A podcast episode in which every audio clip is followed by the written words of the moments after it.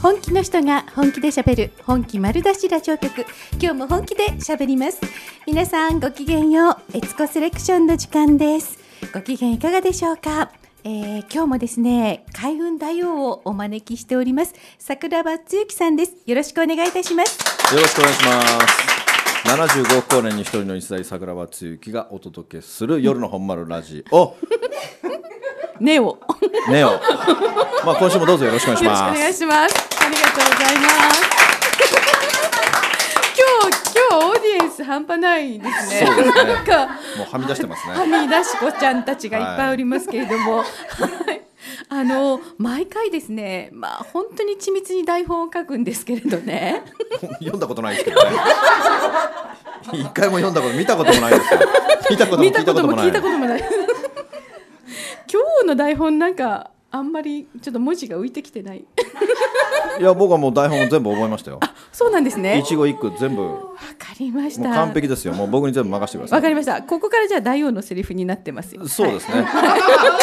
もうここからあの28分間ずっと僕は喋りっぱなしででえー乗っ取られてお届けしていきたいと思いますけれどもね。 まあ先週、はい先週じゃないね先月前回ね前回うんうん去年、はいあ去年のー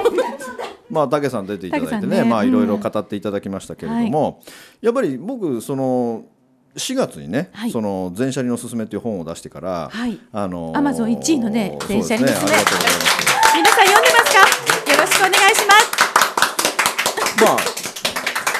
昨日も、はい今日もあずっとこの松山で公演をさせていただきましそうそうてそうまあはい2日連続この前車の話をさせていただきましたけどもね、はい今日僕すごく自分で喋りながら結構面白かったんですよ。はい。でそれはねなんでかっていうとね、あの僕結構ね喋りながら他のこと考えられるんですよ。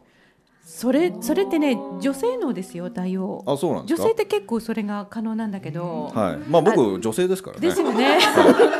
なんとなくわかります、はいお肌ツルツルだしあのだから今日もねい喋りながらこういろんなこと考えながら喋ってた時にねあはのすごく昔のことを思い出したんですよ。はい昔のええ僕の、はいあのーもう超絶いけてなかった時のことを思い出しながらなぜかこう喋っててね今日あの僕はうん、まあ、24歳で結婚して、はいあのー30歳で離婚したんですよね。はい、で30歳で離婚した時に、うんあのーまあ、子供2人いましたけども奥様と子供がこう家からこう出て行って、あーまあ、その家に僕は一人で住むことになるわけですわよ。切ないいや一ミクロも切なくないんですすけどそうですこのか時にね、うんあのー僕はその家の掃除なんかしたことがないんですよ。はい、家の掃除したことないから、うんで僕僕の元の奥さんってねものすごい綺麗好きだったんですよ。いいじゃないですかでまあ、はいそれはそれはそれでんうん別にいい、素晴らしいことはいで素す晴らしけいれども、うんだから僕は一人になるじゃないですか、はい僕は一人になると掃除ができないんですよ。掃除ができないまま、うん年月が経ってくるとうわもう家がすごいことになるんですよ。うわもうんわかりうますもようお部屋じゃなくてももうゴミ屋敷になっていくわけですよ僕の家がね。でちょっと話遡りますけどもね、うんうんまあ、僕は当時のマンションで303号室に住んでたんですよ。はい、で303号室が住んでる時に、うんあの隣の家が空いたんですよ。はい、で僕ねその時ね仕事がすごく忙しくて、うんで事務所借りたいなと思ってたんですよ。はいでたまたま隣が空いたので、うんすごいついてるわと言って隣を借りたんですよ。はい、これは僕はもう、僕のラジオを聞いてる方はね皆さんご存知なんですけれども、もう自分の、はいと同じマンション内での、うんうん、まあ、移動というか、い隣の部屋が空いたからとか上の最上階が空いたからとか、うん絶対にご法度中のご法度なわけですよ。ね、そうでもそう習いましたよね。そんなことは塾でうん、知らないんです知よらないですね。当時の僕は。ね、三十のね、だから僕は303号室住んでたけども、302号室を借りるんですよ。はい、借りて、うんすごいですよ借りて半年後に離婚しましたよ。恐ろしいですね。恐ろしいですね。ねえ、だから僕この法則通りに僕は生きてるわけですよ。そして今まで前の奥様が掃除してくれてすごい綺麗好きだったから家が綺麗だった、けれども彼女が出てってくれて、こ言葉をね微妙に何回選んでおりますけど。今間違えましたけど、まあ、出てお行きになられて僕の家がどんどんどんどん汚くなっていくと同時に、はい僕の運気もね著しく落ちていくわけですうよ。わー。だよ全くしたかったんですかその間。そうですね、うんうん。あのー本当に掃除しなかっただから35歳まで掃除しないんですよ。ごゴミもなんかまあ、ゴミは出しますよ。出す、うんあのさすがに生ゴミを部屋の中に放置しておくあのテレビでよくやるゴミ屋敷とはまたあそこまではいかないですよ。はいあそこまではいかないですけれども、まあ大体男の一人暮らしなんて大体こう想像がつくじゃないですか、まああんな感じでもう適度に汚れてるような感じで、えーだから35歳まで僕は全然掃除なんかしたこともないしトイレ掃除なんか一回もしたことないんですよ。そうですかだからそんな中で生活している中でこう運気がどんどんどんどん落ちていくけれどもこの運気が悪いとかそういう時ってしょうがないってもう思うしかないわけですうんようだんってわかります運気の上げ方なんかさ誰も教えてくれないしさそうそうもうもう天に委ねるしかないってわけですうんうよんその当時の僕としてはうんねう。んわかりますだってね連動してるって思いませんよね部屋の状態と運気とってうんもう全くもう微塵にも思わないですからそそのうです家の中の状態と自分の運気がリンクしてるなんていうのははい想像だにしないわけですよ。はいこんなの想像ついたらす逆に僕はすごいと思いますよ。うん確かにねうんわかっ自然にわかるっていうのは自ね然に分かったらすごいでしょ。そうすごいですねうんだゆえに、まあ僕の運気もどんどんどんどん落ちてい,い、いったところで、えーまあ小林千佳さんと35歳の時に出会うことになるわけですね。おーもう出会った頃は大王の中ではそこんな感じですか人生で。あもうどん底ですね。ああでもすごいどん底の時に聖寛さんと出会うっていうのはすごいね。こだれかはらね運気ある。僕だからすごく悩んでた、まあもうツタンカーメンのねラジオ自分のラジオの中でもこう暗黒期っていう話がすごい人気があるわけですよ、うん今みんな人の不幸は3つの味だから さ大好きなだからまだ喋ってない暗黒期っていうのはもう大量にあるんですけどもあそんなにですかうんだけど本当この自分がその離婚してからこの35歳までの間っていうのは本当に運気が悪かったですよ、すごく、はいでもそれはやっぱり自分の部屋が汚いからなわけですよ、うんっていうことを今日この講演をしながら、はい、あ思いの出して時たこの5年間っていうなんで運気が悪かったのかっていうのは部屋が汚かったからだよなと思いながら今日は喋ったんですよね。ねだからだから思ったんですよどうしてうんあの時あの未来から僕がやってきて教えてくれなかったのかって思うわけですよ。はいお前なこうんんな汚い部屋じゃ運気が上がらないだろってうんうんうんお前が運気が上がらないのはこの部屋のせいなんだぞとん家の中にいらないもの誇りこれがあるがゆえにお前の運気が上がっていかないんだぞってなんでタイムマシンに乗って来てくれなかったのかなと思いながら今日喋ってたんです。えー、楽しいだよな頭の中でも私たちだけのこと見 てか塾だからねでもで も本当にねそういうことを知らずに生活してる人っていうのがもう99%ぐらいいるわけですよ。はい、そうです、そうです。ねうんだから多分このね本丸ラジオを聞いてる方の中でも、なんで自分の運気が悪いんだろうと思ってる人がこう5万といるわけですよ、こういう人たちはまず何も考えずに全部手放すってことをするしてほしいわけですよ本当です、ね。だから多分このエツコセレクションの中でも僕はその全車輪について多分熱く語ってるのが結構熱く語ってま多分すよ1時間か1時間半ぐらい3話か4話ぐらいあるじゃないですか。で大体やって大王をゲストにお迎えしている時はもう会話に特化したお話ですから、はい、どれを聞いてくださってもありますね。なんでね本当、あの時あの本当にその暗黒時代の僕にね、本当に聞かせてあげたいですよね。本当に教えてくれたら「そうなんだ分かりました僕やります」って言ってねまた違う人生があったのにとか今日思いながらね喋っていてねだから本当にだからさ自分があんな汚い家に住んでいて運気もなかった人間が今時代がここからねあらあれあそこからまあ35歳ですからねまああそこ十何年経ち人様の前で偉そうにこうね手放してくださいとか言ってる自分がこう滑稽に覚えてくる。ああ、もう今や師匠ですからね、大王がね、その運気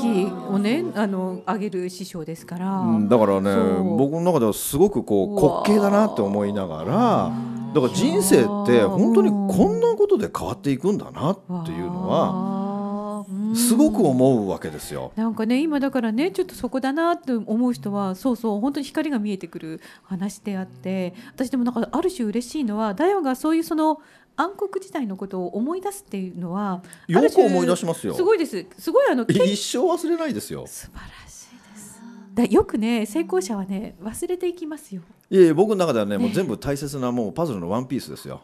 あ来ました 来ましたでもこの謙虚さがあのまた未来の成功を生むって思うんですよね。うんだからね本当あの時の僕っていうのは本当どん底であり、うんだからねすごいもがいてた時期なんですよね、だから、うんだってさどうしていいか分かんない時ってあるじゃないですそれかありますよもう運気が悪すぎてありもまうすよ何をやっても裏目になる、はいもう自分って何のために生まれてたの何のために生きてんだろうって思いながら生きてる時って誰だってあるわけですよあ。ります。で僕の場合はそんなことがねずっと35年間ずっと続いてるわけですようんうんうんうん。でもあそこの本当の部分あの30から35までの間うんその家が汚れていくに従いんどんどんどんどん運気が落ちていったっていうのはねうんうん僕の中でねやっぱ今でもこう忘れられない思い出ではあるんですよあ。ーでもその因果関係なんて教えてくれないじゃないですか誰もねうんうん。だからその因果関係をねあのーももっと知ってほしいなって思いますしはいうんあとね僕ねやっぱ病気がちだったあそうですか。病気がちだった今本当に病気がちだった今。ね、これだけ公演回って仕事されてて、はいであの寝込むことないけれども、はいあそうですか病気がちでしたね。よく寝込んでましたか寝込みましたね。だからそうなんだもう本当に病気はよくした。うんうんだからこの病気とうんその部屋の汚れ具合がリンクしてるとこれも誰も思わないわけです確よか。にね誰も教えてくれないかうら。んだからね本当に病気はするし、うんあの怪我もするわかりましし。たうんもうね仕事もほとねなんとなくうまくいかない仕事もねそんまあ仕事、うん、そうですねまあうまくいってるとは言えなかったけども、まあまあまあまあ、うんうん、だからその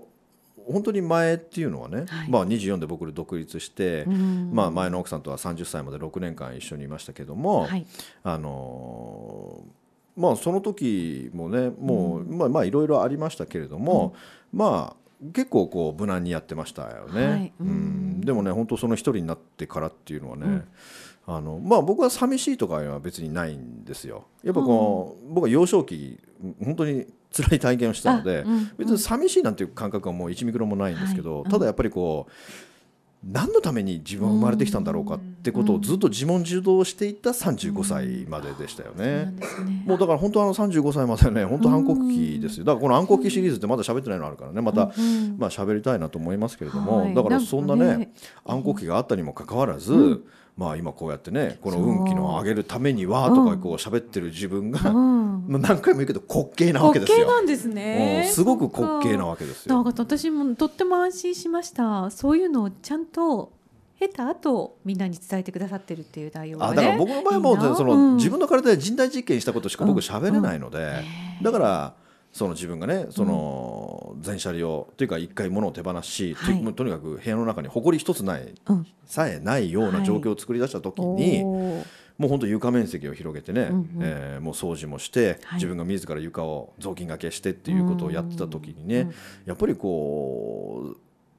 僕はいつも奇跡の三原則って言ってるんですけども、はい自分なんかそんなこと絶対できるわけないようなことができたりとか、ん自分なんかそんなこと分かるようなことがないことが分かったりとか、自分なんかそんな人と出会えるわけないような人と出会えていくわけですよ。はいもうそういう連鎖がだから僕が一番欲しいのはね出会いなんですよ。ねおっしゃってますよねいつもねやっぱりこう出会いがねすべてをってねもうこのプライスレスな、うんこの出会いというのが、はい僕は一番欲しい部分でもあり、うんそしてその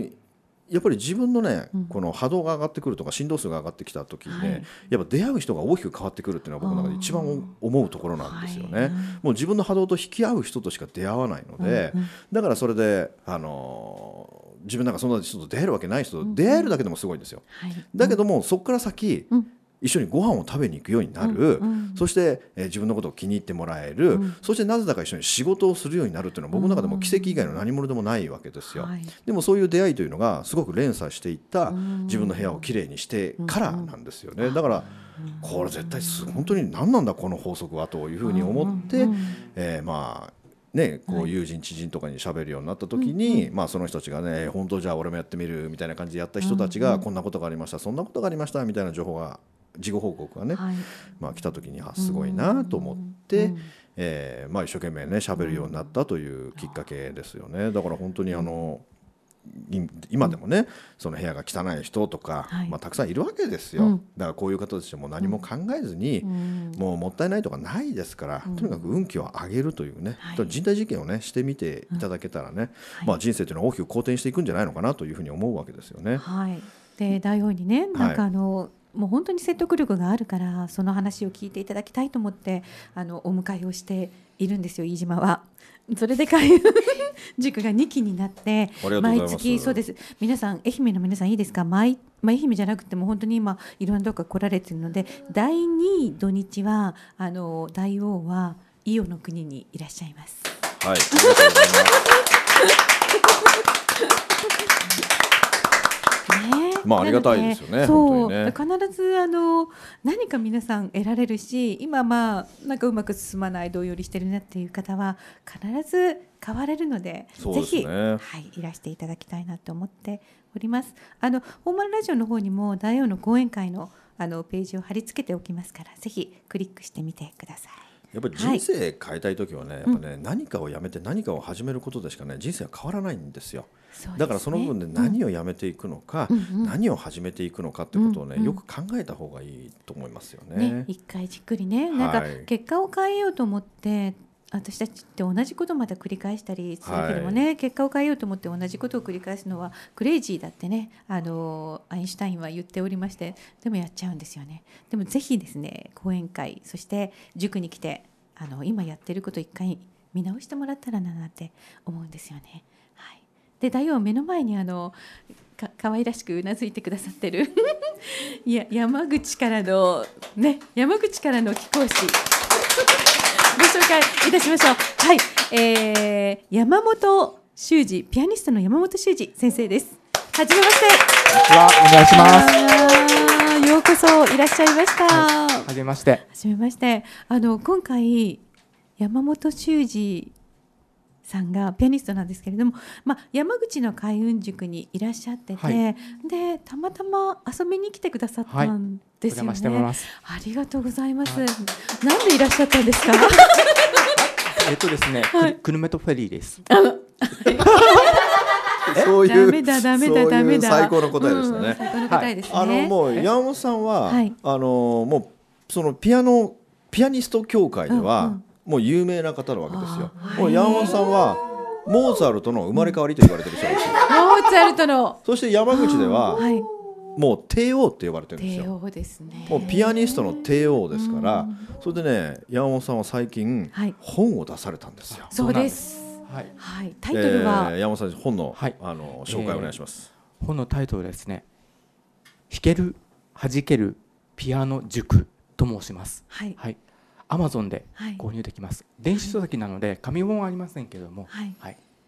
で358円なんですよあねよくご存知でありがとうございます。はいあのピッパで買っておりますよ私たちはあはありがとうございます瞬時ですね、はいまあ、この本は、うんまあ、山本先生は山口でそのピアノ教室をされてるんですけれども、もう山本先生のピアノ塾というのは、もう優勝請負人なわけですよ。すごいだから子どもたちがコンクールうでんもう入賞させるプロなんですよ、だからいくつも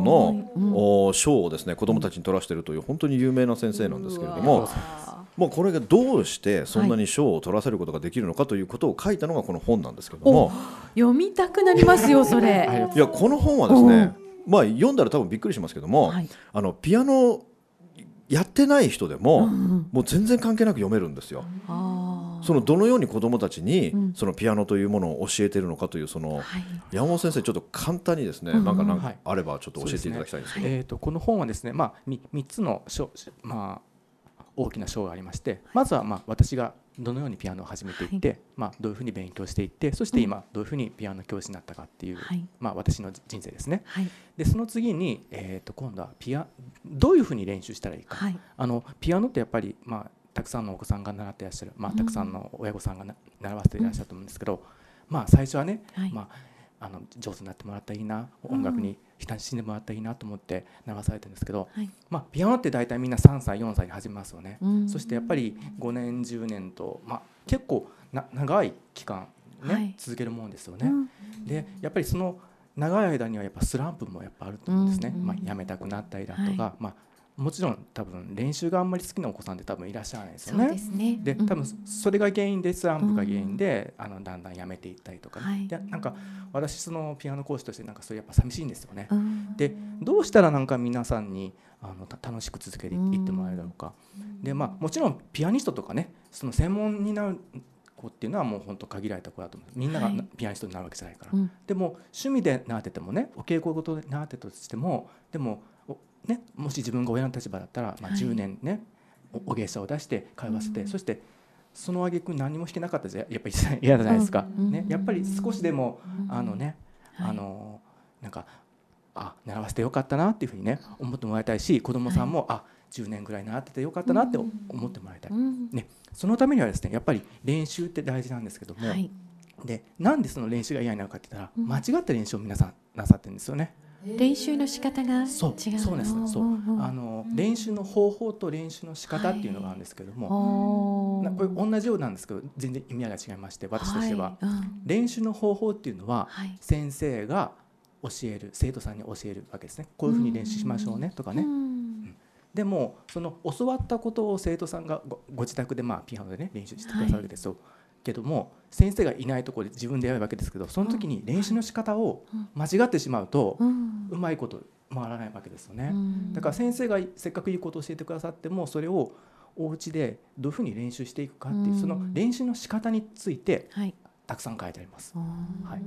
まあ、それが2つ目と、はいあと最後にちょっと私あの去年ああの夏にあのちょっとウィーンに行ってきたんですけども、はいあの私がちょっと留学してた当時の先生がちょっとうんおお亡くなりになったのでね、うんちょっとその追悼誌があったので、はいまあ、そのことをちょっと書いてあった、まあ、そういった本なんですけどね。はい、あのすべての何かを続けていくためそうですの、ねなんか必要なことがわかるっていう本なんですね。はいはいそうですね大事ですよね。うんうんうんなんかね、山本先生のね、うんその名言がねえ散りばめられてるっていうのがね僕はちょっと非常にびっくりしておーあのー山本さんってこんなに失礼ですけどこんなに文才があるんだってことにものすごくびっくりしたんですよ。そうそうなんですね。そうなんですうよんだからこれは別にうんうんピアノを鳴らしばしてない人でも、うんうんえー関係なく読める本なんですよ。なんかとっても言葉が美しいんですね。じゃあすごいですよ読んでいくとさすがねあのーモーツァルトの生まれ変わりです。ああそういうことですね。はいまあ、山口ってところねいろんな偉人を輩出してるところですうんうんからね、うんねえまあ、世界の森犬も山口ですしそうねそうですよ。あとまあ安倍晋三さんとかそうね。ですね。 もう山口と言ったらもう帝王か、帝王かもう世界の森健太郎ですから。森健さん聞いてますか、はい森健さんここにも来てくださいましたよね大王のね愛媛にあの来てくれましたねビジネス塾にね、はい森健さんありがとうございますやっぱりここはあれですかねあのなんかこう登竜門ですかねそうですね愛媛の塾っていうのはそうでねすね。間違いなくそうですよね、はい。 聞きましたか皆さんここの塾を通ると世界に羽ばたけるで、ねあとね、おー山本さんのね、はいすごい話があってね。はいあのこれ山本さんプライベートの話もしていいんですか？お母さんの話とかもして大丈夫なんですか大？丈夫ですあ大丈夫そうはだいそうだ聞きたい、山本さん、あちょっと説明してください。うんお母様がどうなったのか。あのーちょっと、まあ、ずっと元気だった、まあ、病気知らずの母だったんですけれども、はいあの去年ちょっとあの検査で引っかかりましてね、ううんんでそれであの病院行ったわけですね、そしたらちょっとがんだったんですね、うんでそれで、まあ、本人もびっくりしてですね、はいまあ、私もびっくりしましたけれども、でそれで、まあえーい手術して1ヶ月入院してたんですね、はいでその時に、あのーまあ、ひ入院してて暇じゃないですか、はい、ね、でそれでなんか暇だからテレビも見たいとも思わないっていううんし、それであの夜伝のね CD をねはいあの世界の森健さんがあの、作ってくださったので、うねんそれを母に病室でずっと聞いてもらってたんであすよーはい聞いてもらったんですね、うんそしたらですねあの手術の後切り取った後ね、うんあの切り取った後あの病理検査といってああのわかりますうん細胞そうそをうもう一回ね検査して検査するんですねうんで最初レントゲンとか CT の時にはもうねあの 1B とかもしくは2とか言ってだからステージがあり,、うんありますでしょ、うんはいだからもうちょっとなんか入って結構危ないんですよね、ほうんあちょっとううんあでそれで、うんあのあもうなんかいろいろねネットとかで調べるとなんか結構ややばい感じなんですね、うんなんかあと生存率がどうとかね、うはんあなんか自分の親もやっぱもうこんな時来たんだなと思ってすごく覚悟してたんですね、はいでその中ラジオを聞かせてて、はいそしてし、まあ、一応手術はしたんですまあ,、うんあの何センチかあの腫瘍がありましたんでねはい切り取り切り取りまし取たってそして病理検査をしてみたら、うんステージがゼロって言われたんですよいやー本当なんですこれ本当それで取ら取らなくてよかったんかもですうんけどそれでねあのお医者さんが「あうんこれステージゼロだからがん保険効きません」って言われちゃったんです聞かなかったのすごいオチですねしそうですね、オチが、ね、すごいオチでしたねすごくいいけど、あの手術代が出なかったってことですよそういやね。まあ、ね、まあ保険、まあ、他の保険でそカバーできましたけどあでもあまはあいががんだけどがん保険が効かなかがっんた保険がね、それはあれですねやっぱりその夜のツタンカーメンを聞いて笑っていたら素晴らしいですよね。もうねはいだからもう今もうね大王の大ファンで、ううんん、もうそれまではねあんまりなんかそうでもなかったんですけどごめんなさい、 いやいや、まあ、なまあ、何かのきっかけで皆さんはそ不うそう安になりますから。だからその、ね、れは夜のスタンカーメンをずっと病室で暇だからずっと聞いて、うんえーうんゲラゲラ笑っていたら、もう体からね NK 細胞ナチュラルキラー細胞が出て、がん細胞をバクバクバクバク食べていったら、ねえがんが治ってしまってがん保険が下りなかった自分で。 ね、だからこれはあの僕に責任がありますので、んあのスマイル FM からきっと山本さんに、あのお金が振り込まれると思いますんでね。すごいですね。適当なこと言ってますけどね。もう請あびっくりしたせ請求されるのかと思った求してもいいですよね。だいぶ ね。冗談冗談ですあのすごいあのまあそれくらい笑いのパワーをあの、皆さん分かってらっしゃるし、はいあのダイオもそれ分かってねお話ししてくださってるので、やっぱりダイオの講演会に行こうみんな。そうですいやでもね、本当にだから。ありがとうございます。だから山本さんのね、お母さんがね、この間、僕の講演会に来てくれてね、ありがとうございましあた素って敵なんかわざわざ言いに来て、うんだだからほら山本さん断捨離の話もあるじゃないですか。そうなんですもうされたんですね。もうね、今しもうまあ最初は私ばっかりやってたんですね、でうんうん母はあんまり積極的じゃなくてはい。で退院したらもうねやるやるって言い出してねわあ。で も,、ね、もう信者ですね。そうでも母のへ寝室が 一番今一番綺麗あら素敵。もういろんなものタンスも捨てたし兄弟も捨てたしもう何そもないれんですはすよごいことですよ。だってお母様の年齢で多分ねごめんなさいえっとなあの七十今年な七十ですねとかでしああょの。誕生日が来たら、はいうんうんはいやっぱちょっと捨てにくい年代の方あそうにです入よねってますよ。あなのにそうですよねえタンス捨てたってすごいですね。あのあゆ嫁入り道具ですから、あすごいそれは。でももうスイッチ入っちゃってでそれでなんかスイッチ入素晴らしい入りすぎちゃって、うんうんこの間腰痛になっちゃったん です。でそれでその時ちょうどその次の週のツタンカーメンであの、んなんだっけあの抱っこスピーカーの話題が出てきはて、い、菅さんねね菅菅ささんんここ出身ですよだからああのこのオーディエンスたちあですよね結構皆さん作ってますよ私も作ってますけどあそうなんですかん作りましたでもうすぐあのい今岩手にいらっしゃるんですけど、はいうんもうあのエンサウンドさんに注文したら、はいあのすぐ送ってきましてそれを腰当てて、六十四ヘルツ。はいそうおーですそしたら参加できたんですあの講演会に。すだかごらいねそうそうそう繋がってるね繋がってますね繋がってだからそれが本当びっくりしてて。夜ツタ様様です様々すごいですよねね。はいじゃあ大王やっぱりあの夜のツタンカーメンのほら今販売してるのあるじゃないですか。あのはいリップな何回入ってるやつでしたっけ？あれは三十八時間です三ね。十八時間。はいあれを大王ものすごくあの作って、はい全国の病院に配ろそうですね。いいと思いますう。ね。大王のでもね、そうするとね、大王のあれで。あのみんな病気治っちゃってね、あの病院側が困りますあそっよか。日本のね医師協会からね。そうそうそう。 そういう問題 確かにね。でも本当すごいことですよね、そうか本当にね。ありがとうございます。本素晴らしいです大王にはねありがとうございます。本当にありがとうございます。だからそうやって本当にアホになって素直になってね、その行動する人だけがこう人生を変えていくという、ももう本当にもう行動した人しか変わらないですからですね。ね。なんか私たち本当によくまあ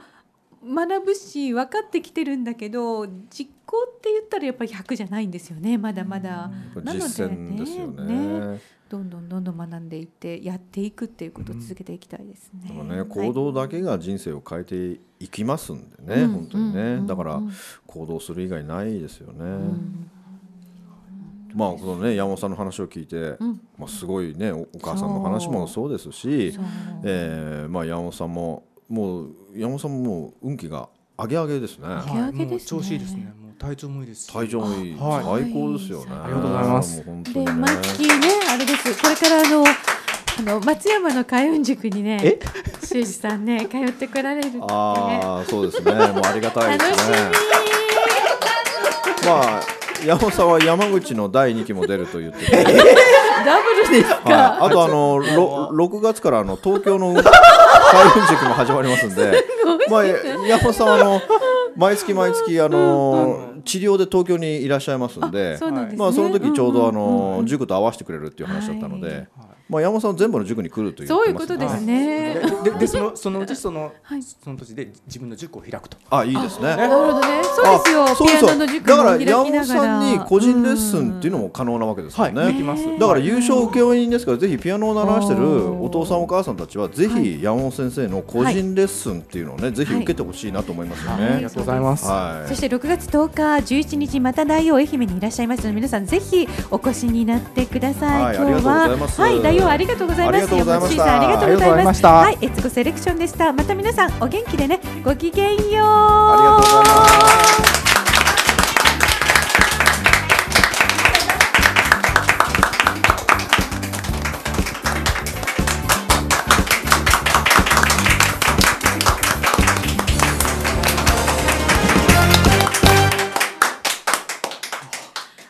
ありがとうございました。